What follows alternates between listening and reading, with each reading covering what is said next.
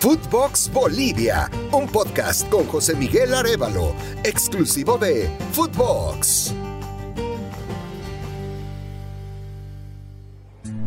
Hola, hola, mis amigos del fútbol, bienvenidos a Footbox Bolivia, el podcast en el que hablamos del fútbol más impredecible del planeta, el fútbol boliviano. Los saluda José Miguel Arevalo, gracias de corazón por acompañarme en este nuestro episodio número 18. Hoy vamos a volver a hablar del el tema que redondea el fútbol boliviano.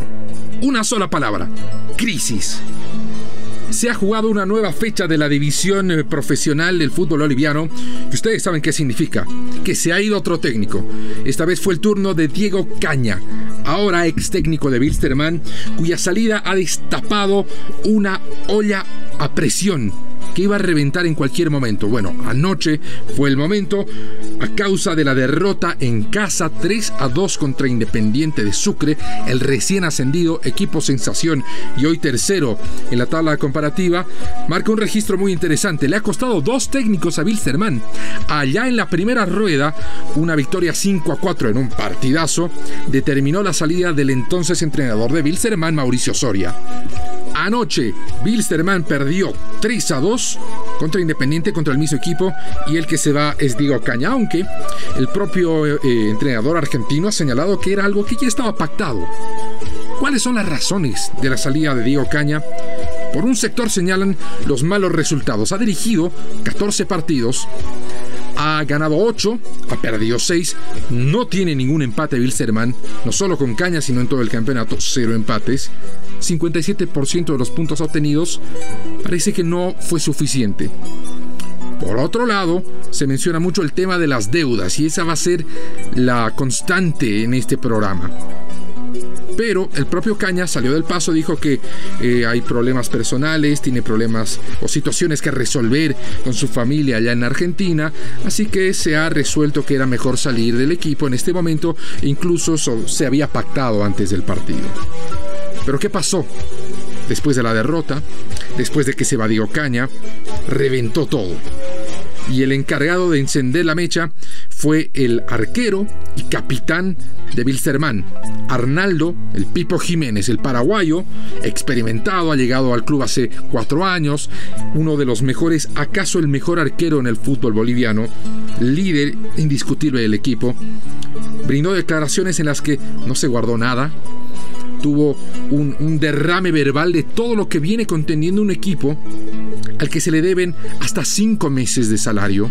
Estamos hablando del mismo Wilstermann que allá en el 2007 ocupó la primera plana de todos los periódicos en Bolivia y muchos de los periódicos internacionales cuando jugó los cuartos de final de la Libertadores, le ganó 3 a 0 a River Plate y se le escurrió la clasificación perdiendo nada menos que 8 a 0. Bueno, pasaron los años, y Wilstermann ya no es ese equipo que participaba en Copas Libertadores, que competía y clasificaba a la siguiente ronda venciendo la fase de grupos.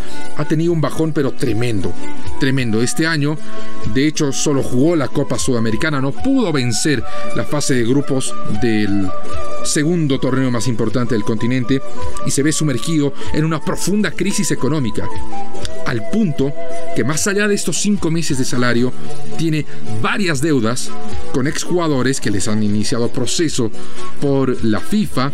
Incluso el actualmente técnico de Strongest, Cristian Díaz, tiene todavía una deuda con Bilsterman por concepto de premios, ex trabajadores que han demandado por la vía eh, ordinaria por los tribunales de justicia laboral al club y ha empujado esto a la dirigencia, que está pronto a terminar una gestión, a medidas realmente desesperadas que van más allá de las leyes. Y es que se han emitido cheques, escuche bien, cheques sin fondos para que los jugadores cobren sus salarios. Obviamente esto va más allá de la ley.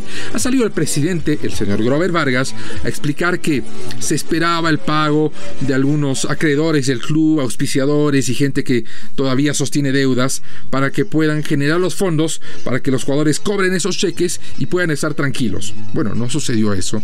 Y el Pipo Jiménez lo ha dejado muy claro.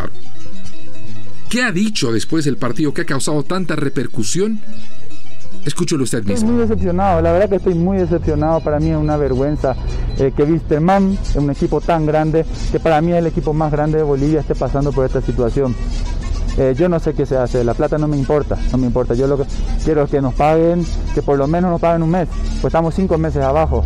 Eh, y que te digan mañana te vamos a pagar, eh, que hoy te vamos a pagar y no te cumplen y después no te dan la cara, es muy feo, es muy feo que viste más esté pasando por esta situación. Ya, ya llevo cuatro años aquí en el club y es la primera vez que nos tienen tan mal de esa manera. A todos nos dieron cheques sin fondo, a todos nos dieron cheques sin fondo, solamente cobraban los jugadores juveniles porque los capitanes le pedimos a la dirigencia que le pague los juveniles, porque son jugadores que cobran muy poco y que necesitan mucho más que nosotros. Es suficiente de mentiras, suficiente de mentiras a nosotros y a la gente, porque a la gente se le miente, se le miente mucho. Se dice que estamos bien, que estamos así, eso es mentira. Eh, el, grupo está mal, mal, mal estamos. ¿Por qué? Porque todos los jugadores tienen necesidades y con las necesidades la gente no se juega. Es muy difícil sobrellevar eso porque nosotros los más grandes siempre estamos con la presión de, conversar con los muchachos, de que todo sea llevadero y, a mí me utilizan. Hoy, y yo les ah, paso al final de mentiroso con mis compañeros porque yo soy el que hablo con el presidente, yo soy el que da la cara. Muchachos mañana no van a pagar, muchachos mañana no van a pagar y nunca nos cumplen. Y al final yo termino como mentiroso y estoy cansado de eso. La verdad que eh, ojalá, ojalá que por bien de Wisterman venga tiempos mejores. ¿Es verdad que algunos jugadores mayores terminan prestando, dándoles para el pasaje, para la comida? Pero por supuesto, eso sucede desde el año pasado.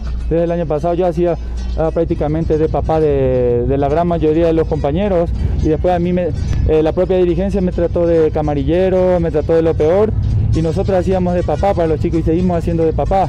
Pero llega un momento que te cansa, todos tenemos necesidades. Así que ojalá, ojalá pido, le pido a la dirigencia que dejen de mentir, que dejen de mentir a los jugadores, que dejen de mentir a la gente y que sean serios sobre todas las cosas. Yo sé que capaz lo que yo estoy diciendo hoy tenga repercusiones en mi trabajo, pero no me importa. Me chupan huevo, la verdad me chupan huevo, el día de hoy me chupan huevo lo que puedan decir de mí, si me quieren echar que me voten, porque estoy cansado. Así que se dejen de joder y puedan pagar lo que tienen. Frontal, directo una serie de problemas que agobian a los jugadores. Lo ha dicho el arquero de Wilstermann. El vestuario está mal. Deben cinco meses de salarios. Se han priorizado el pago de otras deudas en desmedro del pago de salarios de los jugadores que se quedaron en el club y ahora todo queda a la deriva. En este momento, Bilsterman, después de haber cosechado su tercera derrota al hilo, se encuentra en el puesto número 9 con 27 puntos. Los primeros 8 en Bolivia clasifican a copas internacionales. El siguiente, el octavo en la tabla comparativa, es el también cochabambino de la localidad de Quillacollo, Palmaflor, que tiene 31 puntos. Con 10 fechas por jugarse en el torneo boliviano, tiene que corregir muchísimas cosas institucionalmente Wilterman. Sin técnico, con cinco meses de retraso en el pago de salarios, expidiendo cheques sin fondos, solo Dios sabe lo que le depara al equipo que fue dos veces campeón en cuatro gestiones. Una levantada tremenda que hoy va en picada. El equipo aviador está camino a estrellarse y debe corregirlo de inmediato. Diego Caña se convirtió en el vigésimo cuarto técnico en concluir un ciclo de manera prematura cuando apenas se han jugado 20 fechas en el fútbol boliviano. Esa es otra crisis, la crisis deportiva del balompié de mi país. Complicado, complicado. Y adivine que se acerca la fecha 21 y el resindómetro de técnicos empieza a marcar cifras rojas para un entrenador que ya fue despedido Ojo, ya fue despedido en su anterior club. Me refiero a Alberto Illanes, que fue cesado en Strongest. Hoy dirige a Nacional Potosí, lo hace hace ocho partidos. El próximo partido de Nacional Potosí es este fin de semana, nada menos que contra Real Potosí. Es el clásico, el derby potosino, el derby de Carlos V. Potosí es conocida como la villa de Carlos V porque el emperador Carlos V del Sacro Imperio Romano eh, estaba reinando en el momento en el que se fundó la ciudad de Potosí allá en 1545. Pero bueno, eh, nos alejamos un instante de la historia para hablar de esta otra historia más difícil. Porque Alberto Illanes, en su etapa en Nacional Potosí, su tercera etapa, en ocho partidos ha sumado un punto. Y además tiene un registro muy complicado. Hace seis fechas Hace seis fechas que no marca goles Nacional Potosí. Y la pregunta es, si pierde contra Real el clásico del fin de semana, contra un equipo que está peleando por evitar el descenso indirecto, ¿se lo van a aguantar? En este momento, lo decía, nuestro resindómetro de técnicos marca que quien está en la mira es Alberto Illanes. Ahora que, si logra una victoria convincente, amplia sobre su tradicional rival, quedará fuera de discusión por lo menos una fecha más. Les recuerdo que la siguiente, la fecha número 21, será la última antes del receso por eliminatorias. En este momento el líder absoluto e incuestionable solo es Ready, que le acaba de ganar a Oriente Petrolero 2 a 0. Tiene 45 puntos. Lo sigue Strongest con 42. Tenía una ventaja de 11 puntos cuando era líder. Ahora está a 3 del primero de la tabla, que será su próximo rival. El partido de la fecha será este domingo. Juegan en el estadio Hernando Siles de La Paz, Strongest contra Always Ready, un partido imperdible. Que sin duda alguna será de lo que más hablemos en nuestro próximo capítulo, el episodio 19 de Footbox Bolivia este próximo lunes. Les recuerdo, tenemos nuevos episodios cada lunes y cada viernes disponibles en su plataforma de podcast favorita. Se despide de ustedes José Miguel Arevalo, gracias por haberme acompañado en Footbox Bolivia. Será hasta la próxima. Footbox Bolivia con José Miguel Arevalo, podcast exclusivo de Footbox.